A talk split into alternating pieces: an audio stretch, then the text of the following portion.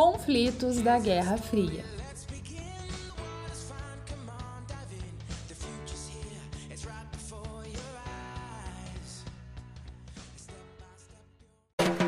Hospitals and galleries, but I'm afraid of the Russians. I can't sleep at night. So afraid of the Russians. Afraid we've got to fight.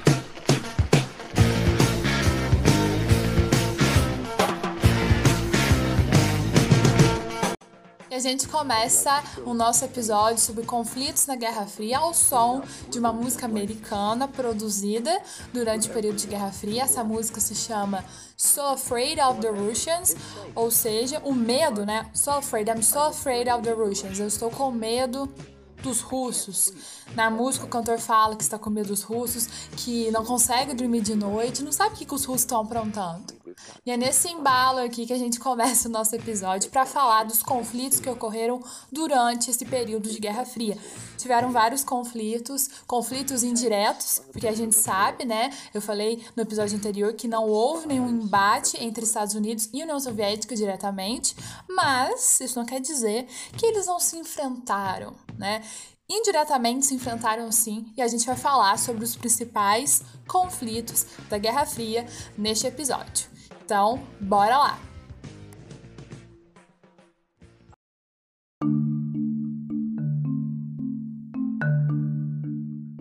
Nosso episódio sobre ordem bipolar, sobre Guerra Fria, nós falamos sobre toda essa tensão existente né, entre Estados Unidos e União Soviética, sobre o sentimento de que a qualquer momento poderia estourar uma terceira guerra mundial. E se você não ouviu esse episódio, volta lá para ouvir. Eu sei que ficou um pouquinho grande, mas é importante que você tenha em mente o que foi a Guerra Fria, as principais características desse, desse momento, né? Como que funcionava essa ordem bipolar para você entender esses conflitos conflitos, para você entender a importância desses conflitos dentro desse contexto, né, de Guerra Fria, ok? Então volta lá se você não escutou o episódio de Guerra Fria. Para você que escutou, vamos continuar. Bem, a gente falou, né, que Estados Unidos e União Soviética nunca chegaram a se enfrentar diretamente. Até porque, né, se se, se enfrentasse, isso já estourar uma terceira guerra mundial, o fim do mundo como consequência, por conta, né, do arsenal nuclear que ambos possuíam. Né? Nós estamos falando aqui de um período em que ocorreu uma corrida armamentista, né? uma busca intensa por, por superioridade militar, tecnológica, produção de armamentos numa escala assim, inimaginável, pra, voltada para destruição em massa. Então não havia essa, essa, essa, possibilidade aqui, tá? Se estourasse uma terceira guerra mundial, seria o fim dos dois países e do mundo também. Mas ocorreram diversos conflitos e os dois participaram. Seja enviando, muitas vezes, seus homens, não os dois ao mesmo tempo. Se os Estados Unidos enviasse seus homens para determinado conflito, a União Soviética não enviava, e vice-versa. E quando um enviava o seu exército, o outro continuava financiando o exército que lutava contra o outro exército. Ficou meio confuso isso, né? Supondo, é, em determinado conflito, Estados Unidos tomava parte, né, de um certo grupo e a União Soviética apoiava outro grupo. Às vezes, a União Soviética poderia mandar né, o seu exército para ajudar o grupo que ela está apoiando. Aí os Estados Unidos não mandava o seu, mas financiava o outro grupo, com armamentos, né, com recursos. Isso aconteceu durante toda a Guerra Fria. Os dois financiaram muitas guerras, muitos conflitos, cada um tomando partido de um lado. E quando a gente fala dessa guerra indireta, nós estamos falando do quê? Caso aquele grupo, aquele lado que os Estados Unidos apoiava, ganhasse, era como se o próprio Estados Unidos estivesse ganhando aquele conflito. Era como se ele falasse assim para o mundo: olha, tá vendo?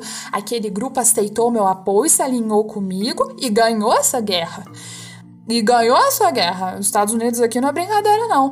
E o mesmo acontecia em relação à União Soviética. Caso o lado que ela estivesse apoiando ganhasse o conflito, era como se ela estivesse ganhando, né?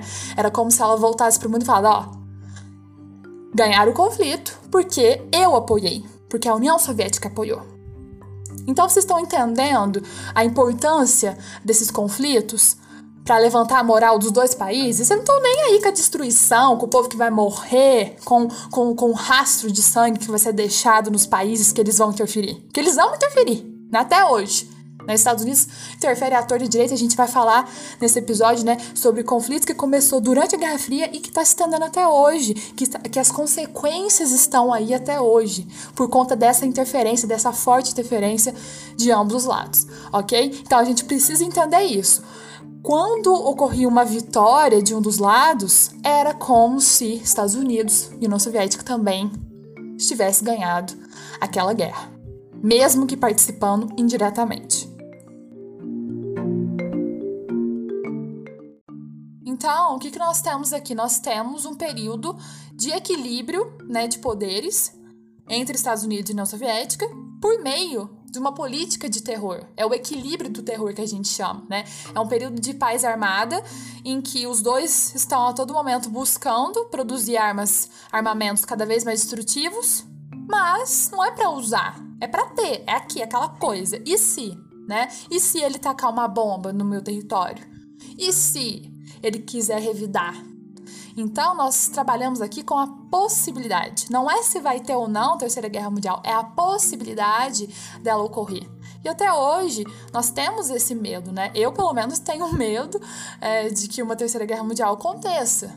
Essa possibilidade já mexe com a gente. Imagina nesse período que já havia acontecido duas guerras mundiais e que havia duas potências né, em disputa as duas com arsenais nucleares cada vez mais é, é, é, complexos, cada vez mais destrutivos. Hum? Então, essa possibilidade ela marca muito esse período, tá? E uma coisa que a gente tem que entender é como se Estados Unidos e União Soviética tivessem assinado um pacto de destruição mútua. Os dois tinham muito, muito armamento. Os dois tinham. E os dois sabiam que a partir do momento que um apertasse o botão vermelho, né, para tentar atacar o outro, seria o fim. Seria o fim. E o primeiro conflito que a gente vai analisar é a Guerra da Coreia. E para a gente entender bem o que foi essa guerra, nós precisamos analisar os antecedentes da Guerra da Coreia, né? Como que se encontrava a Península da Coreia antes desse período aí de conflito. De 1910 até 1945, a Coreia foi colônia do Japão e não possuía governo próprio. O Japão, nessa época, ele estava naquela vibe imperialista, de anexar territórios, de tomar territórios, de expandir suas fronteiras. Com o colapso do Império Japonês e o fim da Segunda Guerra Mundial em 1945, né, o fim trágico do Império Japonês, tem um episódio lá das bombas de Hiroshima e Nagasaki lançado pelos Estados Unidos, né, toda aquela coisa. A União Soviética, os Estados Unidos e os outros países que saíram vencedores da Segunda Guerra Mundial se reuniram na Conferência de Potsdam, aquela que eu mencionei lá no primeiro episódio, né, para decidir o futuro da península. Como eu disse, na Conferência de Potsdam, Estados Unidos, União Soviética, França e Inglaterra se reuniram para decidir, né, como que ficaria os países é, perdedores, os territórios que antes faziam parte desses países e a península da Coreia não estava mais sob o domínio do Japão. Então eles precisavam de decidir, né, o que aconteceria com a península. E aí, nessa conferência, as duas grandes potências, Estados Unidos e União Soviética, já se estranharam, cada uma querendo uma coisa para a península, né?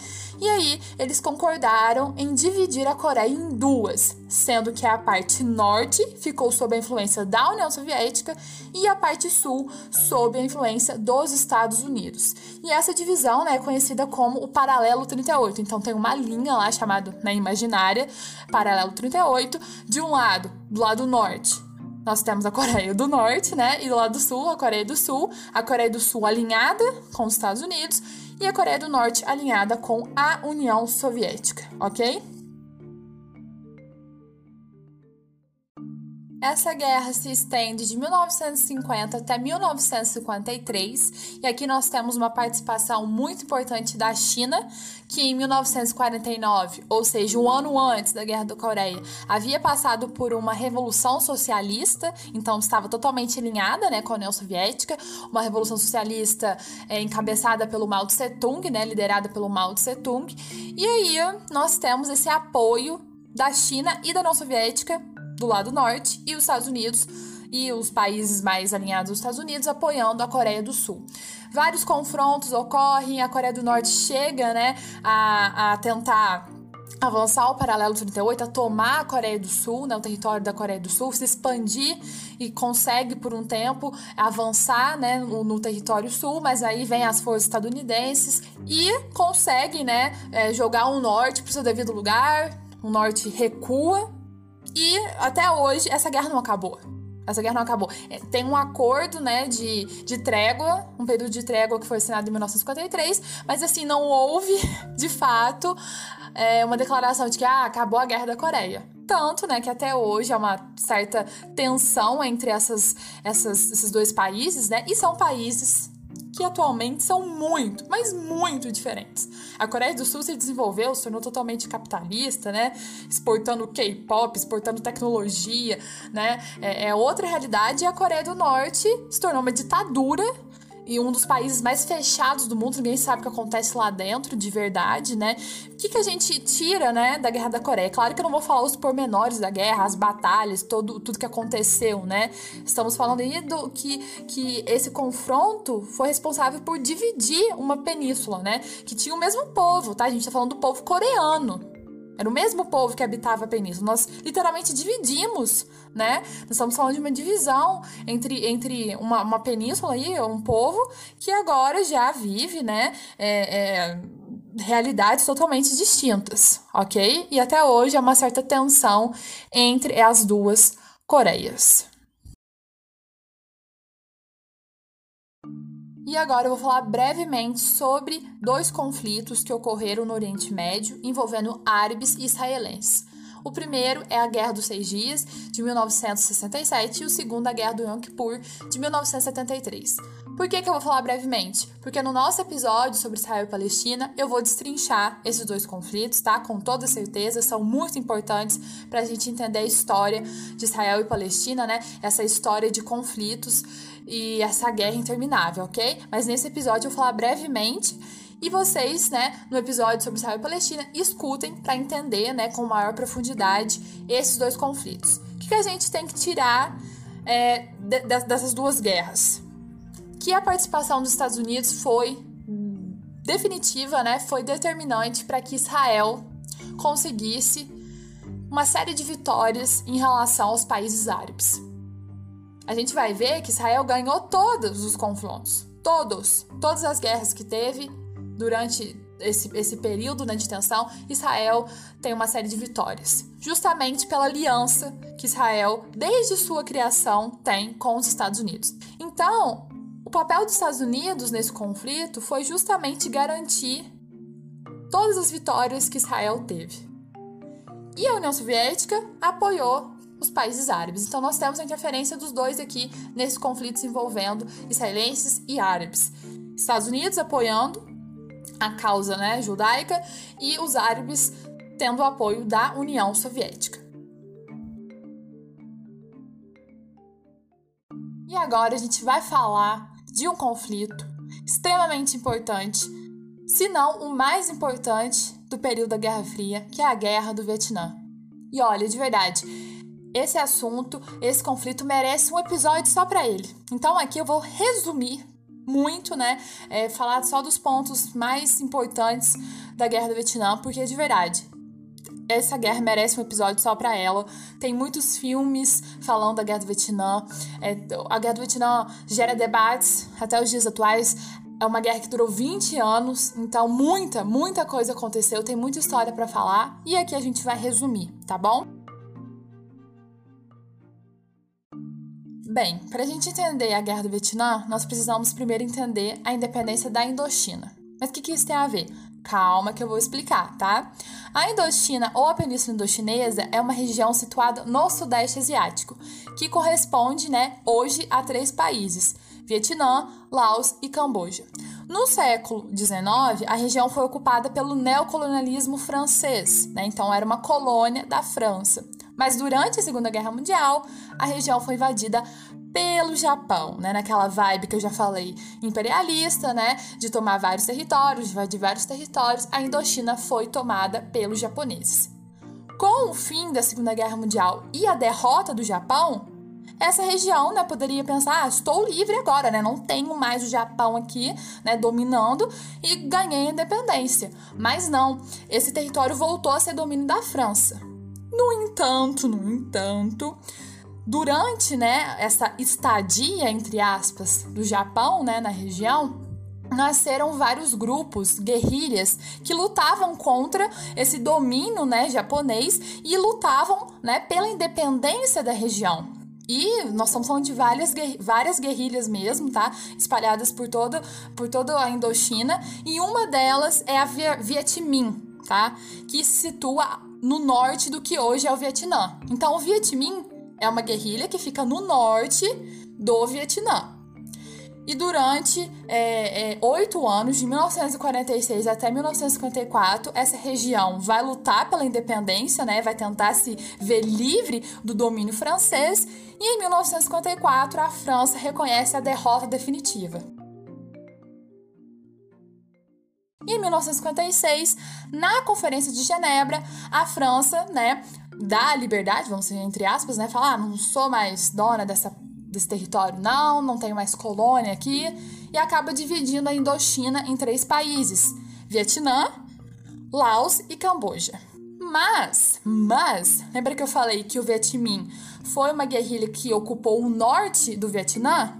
Então, o norte do Vietnã ficou ocupado pela essa guerrilha, que era mais de tendência socialista, e o sul estava dominado pelas forças francesas. Então nós temos uma divisão também do Vietnã. A França vai dividir o Vietnã em Vietnã do Sul e Vietnã do Norte. E o que vai separar o Vietnã do Sul e do Norte é o paralelo 17, tá? Guardem isso. Paralelo 17 separa o Vietnã do Norte né, comandado, dominado pela guerrilha Viet Minh, de tendências socialistas, e né, o Vietnã do Sul, mais ligado ao capitalismo ali, mais próximo né, da, da França, Grã-Bretanha e, consequentemente, que a gente vai ver, né, dos Estados Unidos. Agora vamos refletir um pouquinho, vamos pensar. Nós temos aqui o que? Uma divisão de um país em duas partes, um norte socialista e um sul mais alinhado ao capitalismo, num contexto de Guerra Fria. Vocês estão sentindo o cheirinho? Eu estou sentindo o cheirinho de guerra civil por aí. E é isso que vai acontecer. A guerra do Vietnã nada mais é do que uma guerra civil entre o norte socialista e o sul capitalista. Né? Muito parecido com a guerra da Coreia, só que a guerra da Coreia durou três anos. Aqui a gente está falando de um conflito que foi de 1955 até 1975 20 anos de conflito, tá? E muitos chamam essa guerra do Vietnã também, ela é conhecida como a Segunda Guerra da Indochina, porque a primeira, como eu disse, foi a guerra de independência da região, né, Indochina. E a segunda vai ser justamente a Guerra do Vietnã, que vai durar 20 anos, ok? E o que, que nós temos? O que, que nós temos? Os Estados Unidos e União Soviética, claro que vão participar. Só que a participação dos Estados Unidos nesse conflito é bem, bem diferente da que foi da União Soviética. É claro que a União Soviética vai apoiar o Vietnã do Norte, mas os Estados Unidos compra essa briga, de verdade, compra. Eu vim aqui é para destroçar mesmo e não vou deixar os norte socialistas ganhar essa guerra. Tá? Ao longo do conflito desses 20 anos, os Estados Unidos manda mais de 2 milhões e meio de soldados. Mais de 2 milhões e meio de soldados numa guerra que nem era dele, tá? comprou a guerra e foi para cima mesmo. Para vocês terem uma ideia, o Vietnã do Norte tinha por volta de um milhão de soldados, então os Estados Unidos mandou o dobro e mais, tá? Ao longo desses 20 anos. Teve uma participação assim. É, direta na guerra, tá? Foi o protagonista dessa guerra, nem foi o Vietnã do Sul, né, contra o Norte, era os Estados Unidos contra o Vietnã do Norte. Comprou mesmo a briga.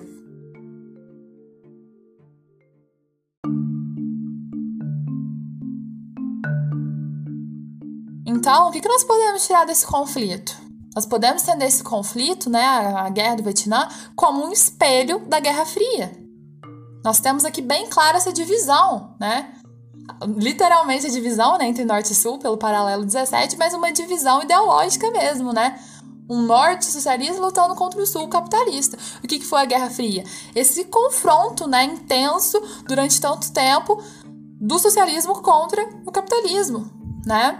Mas nós temos que ter em mente que os Estados Unidos foram decisivos para que a guerra do Vietnã durasse tanto tempo. Dificilmente o Sul, né, o Vietnã do Sul conseguiria levar a guerra por tanto tempo. Ter né, condições de, de, de travar essa guerra por tanto tempo. Até mesmo já tirando do Norte, mas a participação dos Estados Unidos fez com que esse conflito se tornasse cada vez mais intenso, cada vez mais mortífero, quantidade de pessoas que morreram nesse conflito, de civis que não tinham nada a ver com essa guerra ideológica de Estados Unidos e União Soviética, que não tinham nada a ver, né, com os seus interesses, que só queriam, né, paz naquele no, no seu país, né? 20 anos de conflito. Imagina uma pessoa que nasce em 1955, ela não vê o seu país, em paz até 1975, 20 anos de conflito. Fora, né, que antes já teve conflito pela independência. Então, é muita desgraça, né? E, e não só, né, os vietnamitas que morrem. A gente tá falando do, dos próprios estadunidenses, né, os soldados que vão para lá. E é isso que eu queria falar. Os Estados Unidos, ao longo né, da, da guerra, passaram a ser duramente criticados pelas suas práticas de guerra. Práticas que iam desde torturas a civis até a utilização de bombas de, de napalm. São bombas assim que conseguem incendiar vilarejos inteiros. Vilarejo, gente pobre mesmo morrendo, tinha nada a ver com, com o conflito. E essa guerra, ela foi documentada, ela passava na televisão. Então os estadunidenses começaram a ter contato com aquilo, assistir ao massacre, assistir, né, à morte de seus filhos, de seus pais, de seus irmãos, né, estadunidenses sendo mandados para o Vietnã para uma guerra que não tinha nada a ver, né, inicialmente com os Estados Unidos. Então, é, a comunidade internacional começou a pressionar muito para que os Estados Unidos saísse, né, se retirasse da guerra do Vietnã. E não só a comunidade internacional. Essa guerra teve fortes é, embates dentro do próprio Estados Unidos. Fortes repercussões. Teve vários movimentos, movimento hippie, né? Faça amor, não faça guerra. Pessoas saindo na rua com cartazes, né? Os Estados Unidos precisam se retirar da, da guerra, precisa sair do Vietnã, tá? Pessoas, artistas, é, é, grupos estudantis saindo às ruas e se manifestando, né? Contra a guerra do Vietnã. E como termina essa guerra? no ano de 1973, sob muita pressão, tá? Internacional, do Congresso americano, da população estadunidense, dos movimentos de resistência, os Estados Unidos assinam os Acordos de Paz de Paris e negociam a retirada das tropas americanas do Vietnã.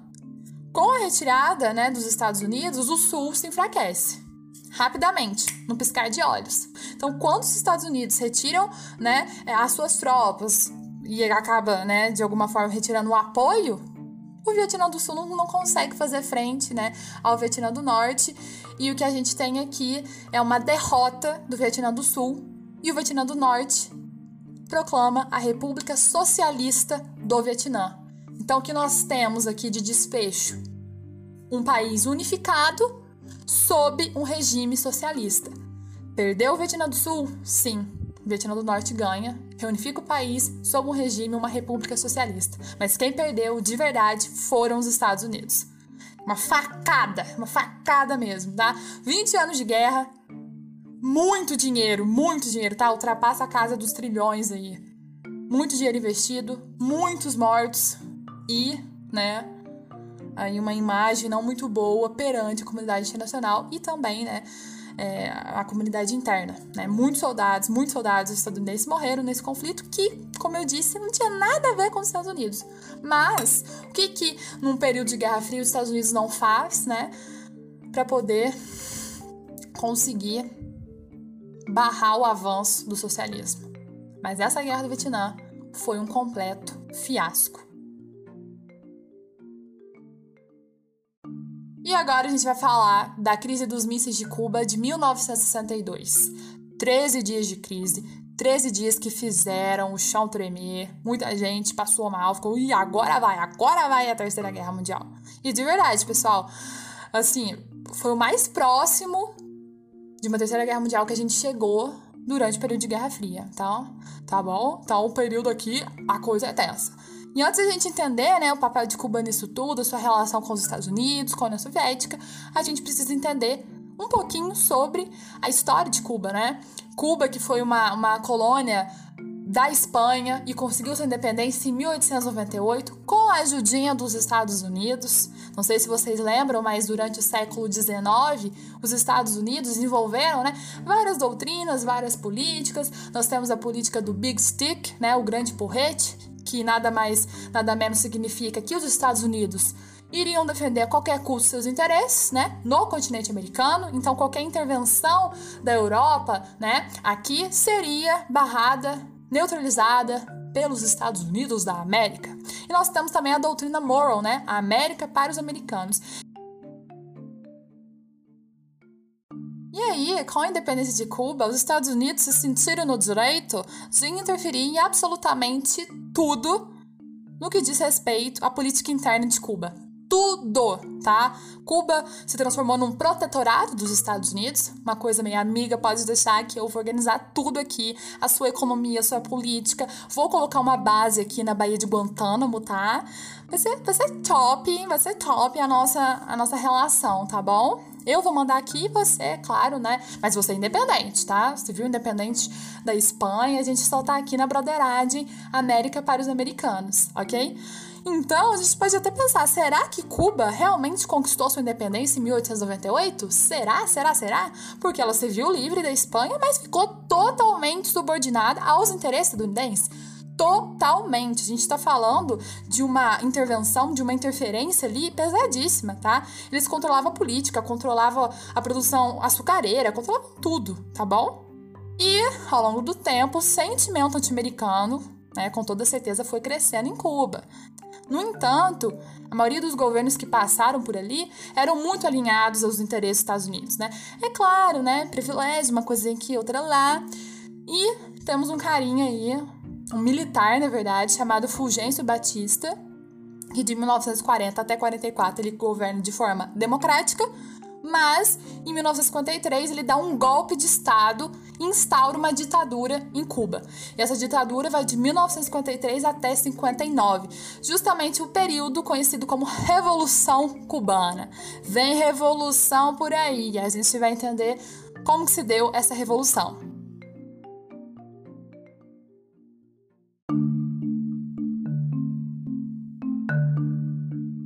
Bem, né, insatisfeitos com uma ditadura, uma ditadura que se baseava na manutenção do status quo, né, de uma minoria privilegiada que frequentava casas de luxo, os cassinos de Las Vegas, que viajava o tempo inteiro para os Estados Unidos, porque a Flórida, pessoal, os Estados Unidos é colado em Cuba, colado. Então havia, né, essa, essa, essa minoria privilegiada, apoiada, né, pelos Estados Unidos. Então os Estados Unidos estava apoiando uma ditadura, isso mesmo, né, assim como fez em vários países, apoiou a ditadura brasileira aqui também, né? Tudo em nome do quê? Da não propagação do socialismo. É isso, tá? E aí, em 1953, Fidel Castro, Raul Castro, os irmãos Castro e centenas de militantes tentaram tomar o poder e derrubar o Fulgêncio. Não deu certo, Fulgêncio mandou eles para prisão, né? Depois mandou eles para o exílio. Lá no exílio, lá no México, conheceram mais pessoas e começaram a arquitetar a Revolução Cubana. Né? E aí, a partir é, desse período né, de exílio, eles aderiram a um caráter mais marxista. Né? Então, nós estamos falando de uma revolução de caráter socialista, o que brilha né, os olhos da União Soviética. Né? A União Soviética já até pasma, fala assim, o quê? Uma revolução cubana? Num país que é colado aos Estados Unidos? Estou sonhando ou não? Mas calma, calma, calma, né? Não foi assim de imediato, ainda vai rolar muita coisa. Então, é, em 1956, é, os irmãos, né, voltam para Cuba já com uns militantes aí já bem antenados ao que eles vão fazer, já estão arquitetando essa revolução cubana e eles vão lutar, né, durante um bom tempo para poder tomar o poder do Fulgêncio, vão conquistar uma série de, de cidades até chegar em Havana, capital, e tomar o poder. E eles conseguem. Né, a Revolução Cubana, ela termina com a vitória, né, é, desse grupo aí, dessa guerrilha socialista, né, liderada pelos irmãos Castro, principalmente pelo Fidel Castro, né, e junto com o Che Guevara, que é um médico argentino, argentino, e Cuba se torna um país socialista e rompe os laços com os Estados Unidos. Então imagina, os Estados Unidos que é, tinham um controle de Cuba desde 1898 praticamente, né, desde que, que da independência entre aspas de Cuba, Agora, os Estados Unidos infarta. Como assim um país colado em mim? Meu filho, né? Eu ajudei a criar, ajudei a, na independência, se torna socialista. Olha a traição. E aí, pessoal, que vai vir para frente é a crise de mísseis de 1962, tá? Umas coisas aí vai rolar e os Estados Unidos vai ficar porreta.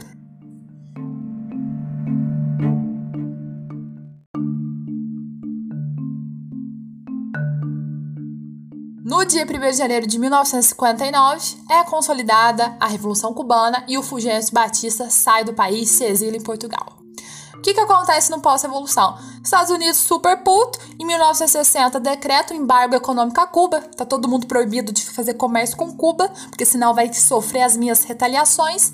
E o embargo, pessoal, dura até hoje, tá? Até hoje esse embargo, né, é, entre Estados Unidos e Cuba ocorre. E Cuba é expulsa da Organização dos Estados Americanos. Então, várias picuinhas aí começam a ocorrer a partir do momento que Cuba, né, se torna um país socialista. Mas o auge, né, da crise aí, uma das crises mais sérias da Guerra Fria é a crise dos mísseis de 1962. Uh, ah, o serviço americano né, de inteligência estava sobrevoando, fazendo um vistoriamento das áreas aí e acabam detectando a presença de mísseis de fabricação soviética em Cuba, né? Porque, como eu disse, é muito próximo Cuba dos Estados Unidos. Esse evento causou enorme tensão por alguns dias, tá? Quase uma terceira guerra mundial rolando, porque a partir do momento em que eles detectam mísseis de fa fabricação soviética em Cuba, que é colado nos Estados Unidos, já vem um alerta. Vão atacar a gente, União Soviética vai atacar a gente tá? E o presidente americano John Kennedy vai em rede nacional falar isso, ó. Tem mísseis de fabricação soviética em Cuba. Se preparem que o negócio vai ficar feio. Aí, né, muitos, muito, muitos dias de tensão, negociações de cá e de lá. A União Soviética, né, após uma série de negociações, aceita retirar os mísseis de Cuba, com tanto, né, que os Estados Unidos retirem também os seus mísseis que estavam instalados na Turquia, que também é próxima, né, da União Soviética. Então, eu retiro o meu, você retirar o teu. Não, mas eu não vou retirar, então eu não retiro também. Ah, então você não vai retirar? Não. Então a gente vai entrar na Terceira Guerra Mundial. Então a gente vai entrar. Ah, não, acho que eu vou tirar o meu sim. Não, então tá bom, então eu tiro também. Foi mais ou menos assim que aconteceu a negociação. Meu avô me contou. então, pessoal, pensa, né, num momento de tensão. Cuba, né, que era a, a, a filhinha dos Estados Unidos, assim, se tornou um país socialista e, a partir do momento que se tornou socialista, já se alinhou com a União Soviética e acaba, né, fazendo parte dessa, desse evento aí, desse episódio da crise dos mísseis. Momento tenso, momento tenso.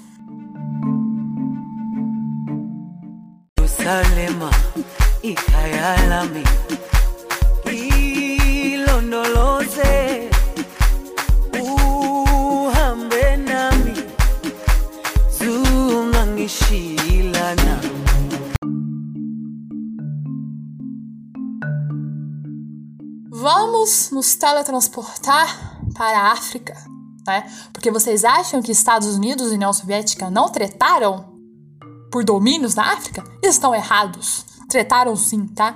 Em vários locais, mas a gente vai focar em dois países, só pra gente ter noção, né, do quão grande foi a interferência, né, dos Estados Unidos e União Soviética no mundo, né? Todos os continentes, praticamente, né? Tudo quanto é lugar tentavam, né, estabelecer aí seus domínios. E na África, a gente vai falar de dois países, Angola e Moçambique. Bem, tanto em Angola quanto em Moçambique, né, é, ocorreu o mesmo cenário, hum, basicamente. Os dois países associaram seus ideais mais socialistas, então os governos que lhe tomaram o poder, né, que ascenderam ao poder, eram de tendências mais socialistas. E aí os Estados Unidos olhando para aquilo falou: "Nananina não. Vou apoiar os guerreiros opostos, vou apoiar os grupos que não estão de acordo com esse governo, vou armá-los até os dentes para que essas guerrilhas opostas aos regimes acabem com o governo socialista. E basicamente foi isso, tá? Os Estados Unidos apoiaram guerrilhas, né? Porque dentro de um mesmo país é claro que há dissidentes, né? Não é todo mundo que concorda com a mesma coisa. Então havia grupos que não eram, não estavam, né, de acordo com o governo de tendência mais socialista, né, em Angola e Moçambique. Só que sozinhos, sozinhos, dificilmente, né, eles conseguiriam aí tomar o poder, conseguiriam é, fazer frente né, ao governo. Mas Estados Unidos foi lá, né? E acabou apoiando, né, armando essas guerrilhas para lutar contra os regimes de cunho mais socialista. Basicamente é isso, tá? O que a gente tira de lição? Os Estados Unidos não podiam ver um país alinhado ao socialismo que já armava os grupos internos contrários ao regime. Hum? É isso, né? Período de Guerra Fria vale tudo. Pra gente finalizar nosso episódio, vamos falar de guerra do Afeganistão, tá? Vamos terminar. Eu guardei este conflito para o final, justamente porque eu gravo este episódio em agosto de 2021, no mês, né, mais caótico para o Afeganistão, né? É, eu acho que não tem uma pessoa que não, não, de alguma forma, não entrou em contato com as notícias do Afeganistão, porque tá todo mundo falando sobre isso, né? A, a, nas redes sociais, nos jornais, porque realmente o cenário é caótico, o cenário é complicado e as raízes do que acontece hoje no Afeganistão estão aqui no período de Guerra Fria e a gente vai falar sobre essas raízes. Então, olha a importância de estudar Guerra Fria. A gente entende acontecimentos do mundo atual justamente por entender a dinâmica da Guerra Fria, os conflitos que ocorreram durante a Guerra Fria.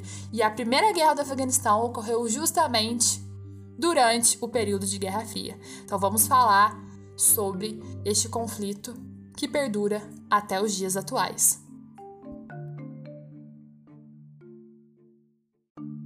Bem, o que acontece hoje no Afeganistão é uma consequência direta do período de Guerra Fria. Uma consequência diretaça, tá, pessoal?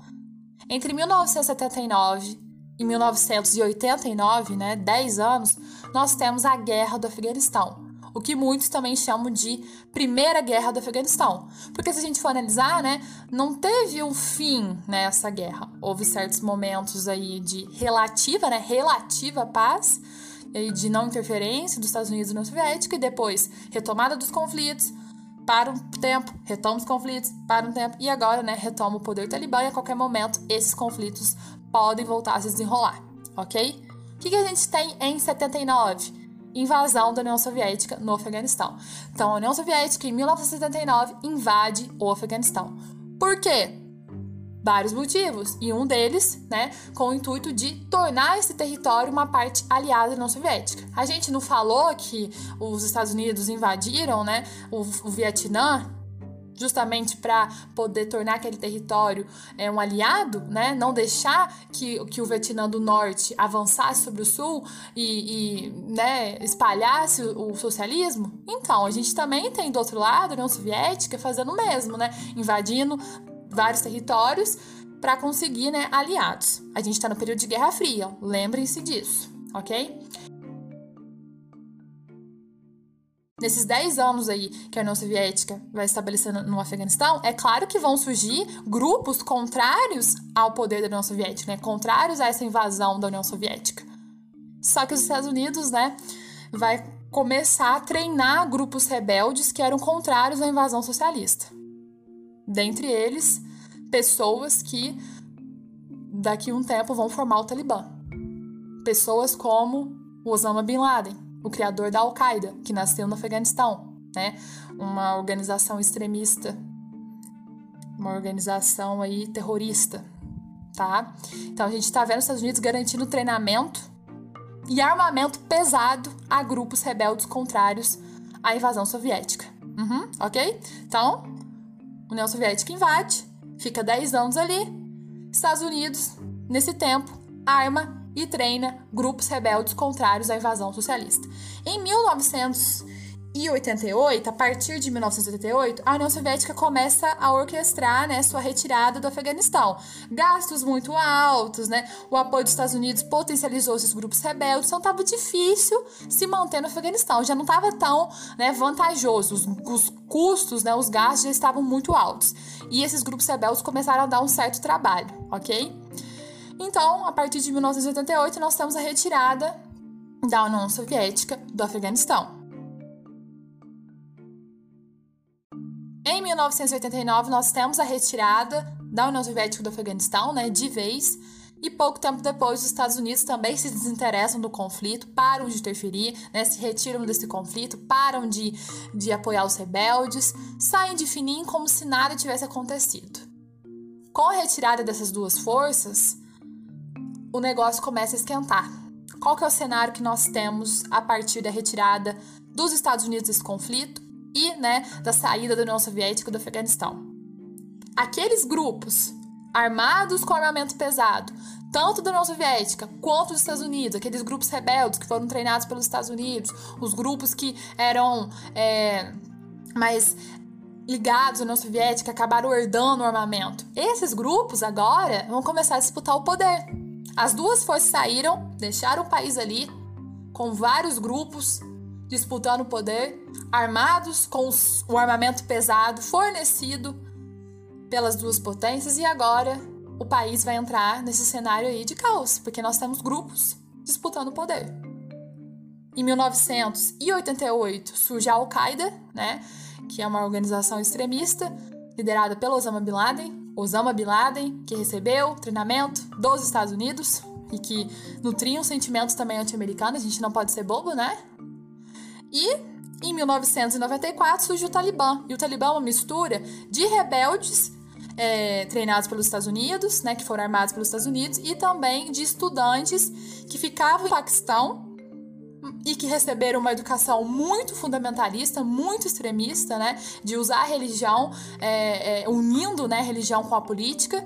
Então é uma mistura. O Talibã é uma mistura disso, uma mistura desses estudantes que receberam uma educação totalmente voltada, né, para uma, uma, uma interpretação do mundo fundamentalista, né, de utilizar as palavras que estão no seu livro sagrado para comandar o país. Nesse cenário de disputas pelo poder, né, de grupos tentando ascender ao poder, o Talibã se sobressai e em 1996, né, passa a governar o Afeganistão.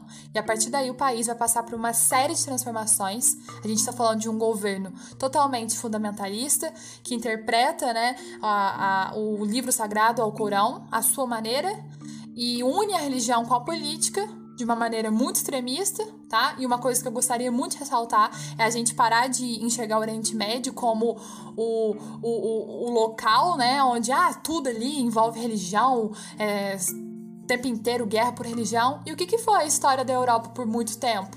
Né? As cruzadas, o período de guerra de religião é, na França, na Inglaterra, né, perseguição contra católico, uma hora perseguição contra calvinista, contra protestante. Teve muito banho de sangue em nome da religião durante toda a história da Europa. Então a gente tem que parar, né, de olhar é, a, o Oriente Médio com esses olhos aí, e falar, ah, todo mundo é extremista, todo muçulmano é terrorista. Não é assim que funciona, tá?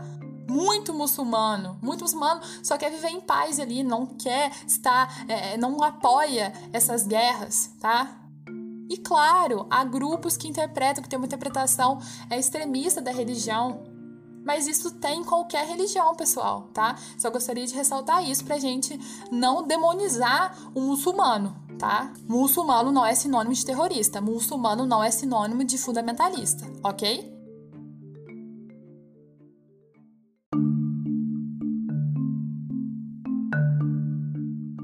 Então, a partir de 1996, esse grupo, né, toma o poder no Afeganistão e a partir daí o país vai passar por uma série de transformações. Todo mundo vai sofrer, né, quando esse grupo ascender ao poder. Quando a gente fala, né, de um grupo como esse, quem é que não vai sofrer, que país que não vai sofrer, mas as mulheres acabam sofrendo muito durante o governo do Talibã, tá? Seus direitos são totalmente suprimidos, elas não podem andar na rua se não estiverem acompanhadas de um homem, as meninas não podem mais frequentar a escola, não podem, é, as mulheres não podem sair na rua é, descobertas com véu, né? Então, uma série de mudanças mesmo, tá? A Malala, ela morava no Afeganistão, ela nasceu no Afeganistão e aos 15 anos ela tomou um tiro, né? Uma, sofreu um atentado do grupo do Talibã quando estava indo para a escola no ônibus justamente porque a Malala, a família da Malala apoiava, né, os seus estudos. A Malala queria estudar, a Malala, a Malala ela era uma militante, né, em relação à educação para as mulheres no Afeganistão. E ela teve que fugir do Afeganistão porque começou a ser perseguida pelo Talibã, ok? E aí, pessoal, o Talibã, né, desde 1996, está ali no poder. Só em 2001 que a gente tem uma reviravolta nessa história. Por quê? Em 2001, nós temos o atentado às Torres Gêmeas né, e ao Pentágono nos Estados Unidos, um atentado terrorista, comandado por quem? Pela Al-Qaeda. Por quem? pelo Osama Bin Laden, o mesmo Osama Bin Laden que lá durante a guerra do Afeganistão, lá durante o período em que a União Soviética esteve presente no Afeganistão, foi, né, treinado pelo exército estadunidense. Então, os próprios Estados Unidos treinou o Osama Bin Laden, que anos mais tarde arquitetou o ataque às Torres Gêmeas, esse ataque terrorista. Hum? E a partir daí, né, aí começa a caçada, a guerra ao terror. É os Estados Unidos invadem o Afeganistão para procurar o Osama Bin Laden, porque a Al-Qaeda é outro grupo né, extremista, é outro grupo fundamentalista, fundamentalista religioso, mas tinha né, o apoio do Talibã. Então, os Estados Unidos invadem o, o, o Afeganistão para tentar procurar né, o Osama Bin Laden e tiram, né, nessa caçada do Osama Bin Laden pelo Afeganistão, tomam o poder do Talibã. E nesse período, é, dos Estados Unidos vão continuar ali com suas tropas durante 20 anos. O ano que ele está se retirando é agora, em 2021, é agosto de 2021, que nós vemos, né, o fim desse conflito pro lado estadunidense, né, pro lado estadunidense, porque agora a gente não sabe o que vai acontecer com o Afeganistão. Então, durante 20 anos, desde essa caçada ao Osama Bin Laden, os Estados Unidos manteve seu exército no Afeganistão numa tentativa de vamos dizer, consolidar uma democracia ali. E a gente pode dizer que durante esses 20 anos, claro, não foram mil maravilhas no Afeganistão, o Talibã continuava ali. A gente tem que entender isso. Ele caiu do poder, mas vários núcleos, né, apoiadores do Talibã continuaram ali presente. Uns fugiram para alguns países próximos, mas muita gente que fazia parte do Talibã, né, muitos rebeldes continuaram ali presente durante essa estadia dos Estados Unidos. Mas durante esse período, teve uma relativa liberdade, né? As mulheres voltaram a estudar, é, houve muita mudança, né? Porque os Estados Unidos estavam ali.